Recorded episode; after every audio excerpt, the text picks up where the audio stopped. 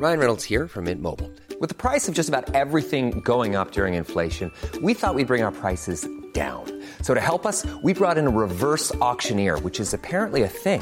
Mint Mobile unlimited premium wireless. Ready to get 30, 30, bit to get 30, bit to get 20, 20, 20, bit to get 20, 20, bit to get 15, 15, 15, 15 just 15 bucks a month. So, Give it a try at mintmobile.com slash switch.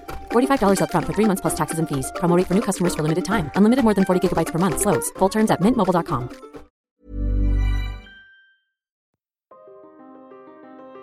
Mes chers camarades, bien le bonjour. Quand on fait de l'histoire, on est un peu obligé de s'intéresser au temps, dans les deux sens du terme. La dimension temporelle, bien sûr, mesurée par toutes les civilisations à l'aide de clepsydres, d'horloges, de sabliers, mais aussi du cycle des jours, des nuits et des saisons. On a très vite admis que le climat se transforme sans cesse. Le printemps en automne et la saison des pluies en saison sèche. Un outil bien pratique. Le temps sert à mesurer le temps. La météo, c'est important. En fait, depuis la formation de notre planète, le climat n'a jamais cessé d'évoluer. Ces modifications de température et d'humidité ont eu des conséquences directes sur nous. Logique, l'être humain, comme tous les êtres vivants, est un produit de son environnement et donc du climat. Ce sont les conditions environnementales qui ont présidé à notre évolution à travers les époques. Même l'apparition du genre humain serait en partie due à un assèchement du climat il y a 2 millions d'années en Afrique de l'Est. Rassurez-vous, on ne va pas refaire toute l'évolution depuis 2 millions d'années. Pas besoin. Pour découvrir les liens entre histoire et climat, une période bien plus récente et réduite suffit. Migration, adaptation, crise ou même effondrement, beaucoup découle de l'influence du climat sur nos sociétés. Alors en voici quelques exemples.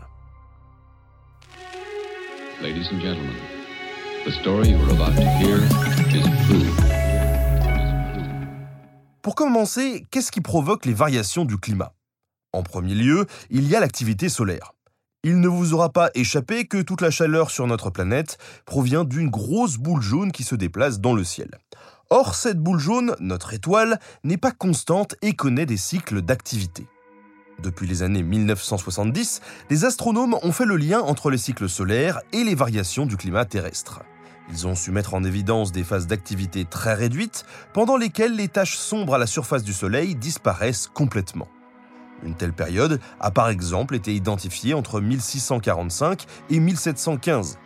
Intitulée Minimum de Maunder, elle coïncide avec un refroidissement à la surface du globe. Autre cause de variation du climat, les paramètres orbitaux. Non seulement l'orbite de la planète change, mais également son inclinaison sur son axe de rotation. Mis en évidence au début du XXe siècle par le Serbe Milankovic, ces paramètres conjugués et calculés précisément forment des cycles plus ou moins longs qui font varier le climat. Ce sont eux qui expliquent la succession de périodes glaciaires et interglaciaires depuis plusieurs millions d'années. Mais j'y reviendrai tout à l'heure. Enfin, dernier élément majeur de variation du climat, l'effet de serre additionnel. Et ça, on en parle beaucoup en ce moment. Il s'agit du rejet dans l'atmosphère de gaz carboniques liés aux activités humaines. Cet effet est très nouveau dans l'histoire et pourtant il est en train d'inverser complètement le cours naturel du climat terrestre. Les paramètres naturels devraient nous faire replonger bientôt dans une ère glaciaire, mais l'activité humaine est en train de créer, au contraire, un réchauffement généralisé. Bon, tout ça, c'est très bien, avec toutes sortes de calculs savants, on peut estimer quelle température il a fait à quelle époque. Mais l'historien, qui veut savoir ça un petit peu plus en détail, peut aussi recourir à deux sortes d'archives. Les archives naturelles et les archives humaines. Les archives naturelles permettent de reconstituer le climat sur un temps long. Un très bon indicateur du climat passé est par exemple le niveau des lacs. Ceux du Jura en particulier ont fourni des données précieuses. Ils ont un cycle annuel très régulier, avec des hautes eaux hivernales et des bas niveaux l'été, et ils déposent constamment des sédiments qui peuvent être prélevés et étudiés. On peut aussi se baser sur le rythme de croissance des arbres, cette technique s'appelle la dendrochronologie. Les spécialistes étudient alors l'écart entre les cernes des arbres qui permettent de déterminer si le climat leur a été favorable ou non. En étudiant les poutres des vieux bâtiments, tels que les églises médiévales, on parvient ainsi à remonter très loin dans le temps. Mais il ne faut pas oublier non plus l'étude des pollens fossiles, qui fournit des données intéressantes. Si le pollen d'une plante est retrouvé piégé dans des sédiments, il nous renseigne sur les conditions climatiques qui lui ont permis de pousser. On peut ainsi suivre l'avancée ou le recul de certaines essences végétales selon les variations du climat. Si on voit apparaître des arbres tels que le chêne et disparaître les sapins, c'est que le climat se réchauffe. Et tout ça, eh bien, c'est déjà pas mal. Les archéologues et compagnie peuvent se régaler en étudiant tous ces fragments biologiques comme autant de cailloux laissés par le petit pousset. Mais qu'en est-il des archives humaines? Évidemment, elles ne sont disponibles que pour les périodes les plus récentes. Les historiens analysent les textes pour deviner les variations du climat. Ce sont par exemple les dates des vendanges, consignées dans les registres des paroisses. Ces dates nous renseignent indirectement sur le climat annuel. Un été chaud porte les raisins plus rapidement à maturation et oblige les viticulteurs à récolter précocement. Sont consignées également l'organisation de fêtes religieuses pour conjurer les sécheresses. Ces archives sont bien entendu disponibles en plus grande quantité en Europe, dont les textes permettent de reconstituer à grands traits le climat depuis le XIIe siècle. À grands traits, c'est déjà pas mal. Un regard de 800 ans en arrière pour pouvoir expliquer si le gel ou la pluie ont causé la fin d'une guerre, ou si un mauvais temps explique des famines, donc des révoltes, donc la chute d'un État, c'est quand même chouette, non? Après cette longue explication, vous comprenez maintenant toutes les techniques qui nous permettent de connaître le climat passé et de le comparer à l'évolution des sociétés. On peut donc maintenant détailler quelques moments particulièrement marquants de l'histoire du climat et observer leurs conséquences sur nous, pauvres humains. Déjà, on l'oublie souvent, mais les humains ont connu tout au long de leur histoire bien plus de périodes glaciaires que de périodes tempérées. Le climat que nous connaissons aujourd'hui est plutôt l'exception que la règle. Les derniers millions d'années ont été dominés par une succession de glaciations et de courts épisodes plus chauds, comme le nôtre. Le dernier maximum glaciaire, c'est-à-dire le moment le plus froid de la dernière glaciation, est survenu il y a environ 18 000 ans. La température moyenne du mois le plus froid en Europe devait à cette époque être de 10 degrés de moins qu'actuellement. Ce qui veut dire une extension des glaciers sur toute la Scandinavie avec jusqu'à 2 km d'épaisseur. Les îles britanniques, toutes les Alpes et les Pyrénées étaient aussi recouvertes de glace. Et le niveau de la mer était 120 mètres plus bas qu'aujourd'hui.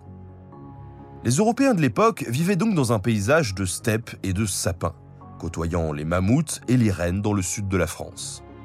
À cette époque, les préhistoriens pensent que la population européenne s'est considérablement réduite et le sud-ouest de la France et le nord de l'Espagne auraient pu jouer le rôle d'un refuge plus tempéré. Une fois le temps calmé, les populations seraient reparties de là pour recoloniser le continent. Et ne confondez pas cette migration massive vers le sud avec sa petite sœur à laquelle on a le droit chaque année au moment des vacances. Du coup, pour nous, la fin de la glaciation débute il y a environ 12 000 ans. Les fameux paramètres orbitaux poussent le climat mondial à se réchauffer. Les glaces fondent, les océans montent, les mammouths se barrent en Sibérie et les humains prolifèrent. Ce réchauffement nommé Holocène, en plus d'avoir séparé la Grande-Bretagne du reste du continent, merci, a eu des conséquences tout à fait considérables. Au Proche-Orient, quasi instantanément, les humains se sédentarisent. Ils se mettent à cueillir des céréales sauvages qui pullulent aux alentours, puis les replantent et capturent des animaux pour les élever. Et paf En quelques générations, nous voilà agriculteurs pour toujours. C'est ce que l'archéologue australien Gordon Shield a nommé la révolution néolithique. Alors bien sûr, le climat n'est pas le seul facteur qui rentre en jeu. Il y a aussi la transformation des mentalités, la naissance des villes et des rapports de pouvoir et bien d'autres choses. N'empêche, le climat tempéré est un élément déterminant. Il est la condition nécessaire sans laquelle les humains des alentours de la Syrie, de l'Irak ou de la Turquie actuelle ne peuvent tout simplement pas adopter ce nouveau mode de vie. Pendant quelques millénaires, c'est merveilleux. Les villages s'étendent, les enfants jouent, les blés poussent et les vaches rapetissent. Les humains les sélectionnent en fait pour qu'elles soient plus petites et dociles, histoire de ne pas risquer sa vie chaque fois qu'on veut un verre de lait. Comme quoi, notre milieu nous influence et nous influençons notre milieu. Le néolithique suit son cours. Tout va bien. Jusqu'à ce qu'un événement climatique vienne, sans doute, perturber ce beau tableau.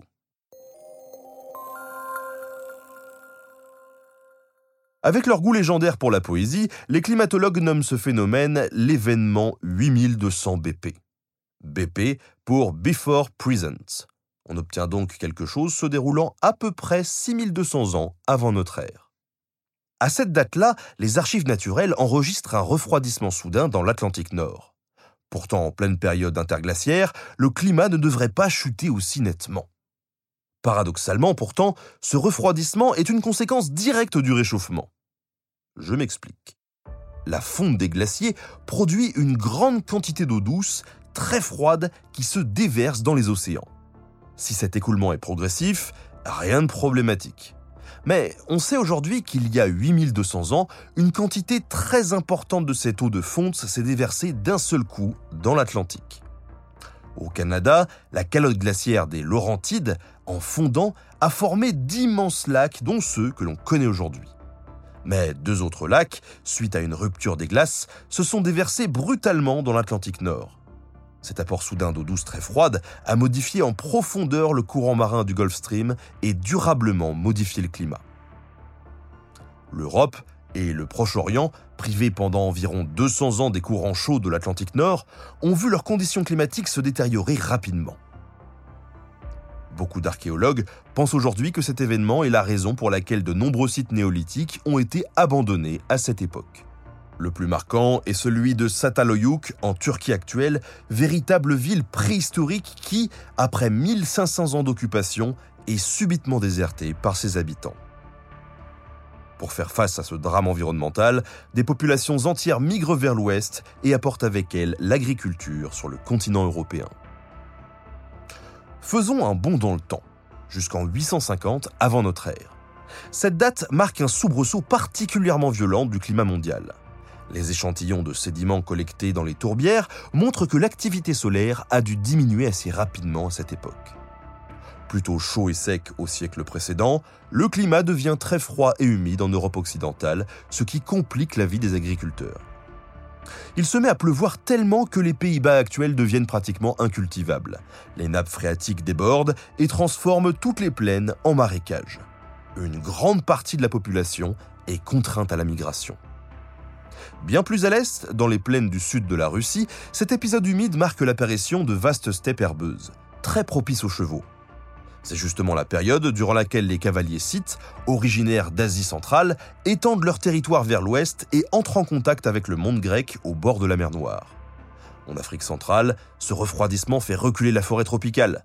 Des paysages plus ouverts apparaissent, favorisant l'avancée des populations d'agriculteurs bantous au détriment des chasseurs-cueilleurs.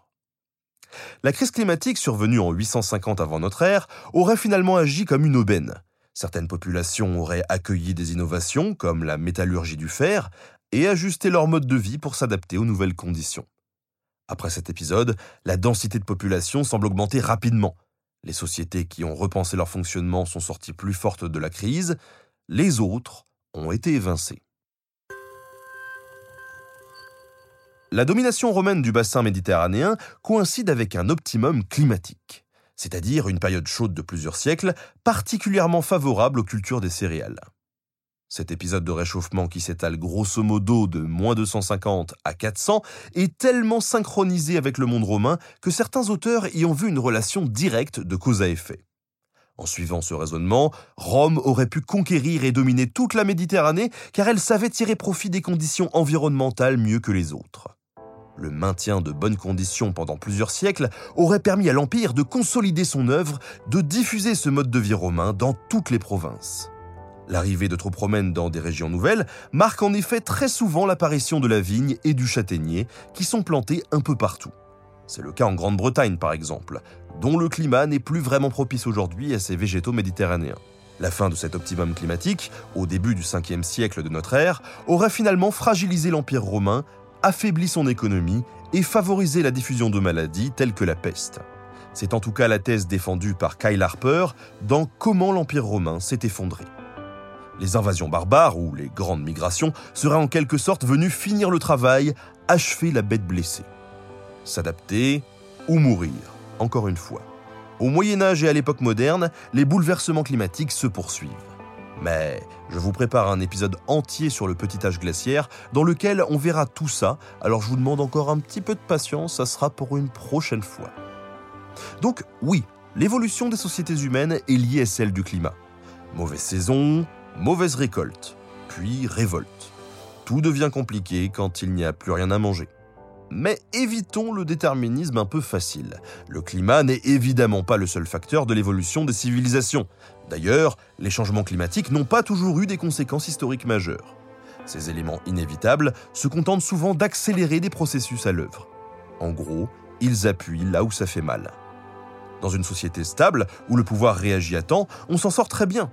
Par exemple, Louis XI fait distribuer du grain pour anticiper une famine à la fin de son règne. Le changement climatique peut aller se brosser, aucune crise à l'horizon. L'avenir nous réserve quand même un défi de taille au XXIe siècle.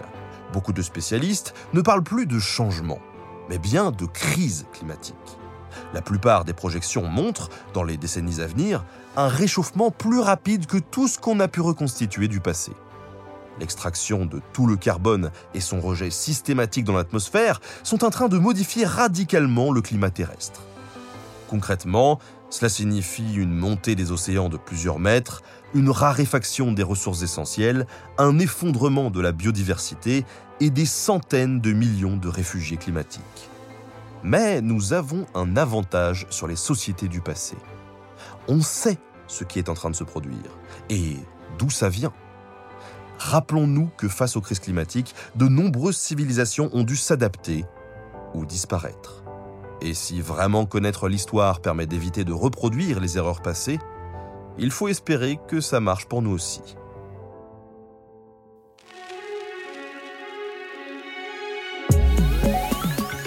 Merci à tous d'avoir suivi cet épisode. Merci à Lucas Pacotte de l'avoir préparé et à Studio Pluriel pour la technique. À très bientôt sur Nota Bene.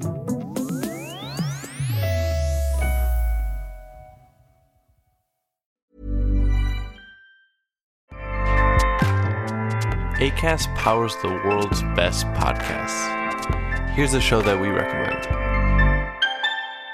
Hi, I'm Jesse Cruikshank. Jesse Cruikshank. I host the number one comedy podcast called Phone a Friend. Girl, let's phone a friend. Not only do I break down the biggest stories in pop culture with guests like Dan Levy and members of InSync, I do it with my own personal boy band singing jingles throughout because it's my show. It's your show, girl. New episodes of Phone a Friend Yeah. drop Thursdays wherever you get your podcasts. So work it, girl. Yeah, work it. Okay, that's enough.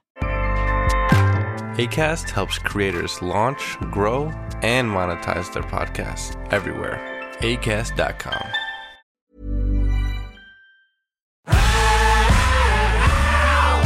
Si vous avez aimé ce podcast, vous aimerez aussi mon autre podcast, Callisto, dans lequel je vous raconte des mythes et des légendes.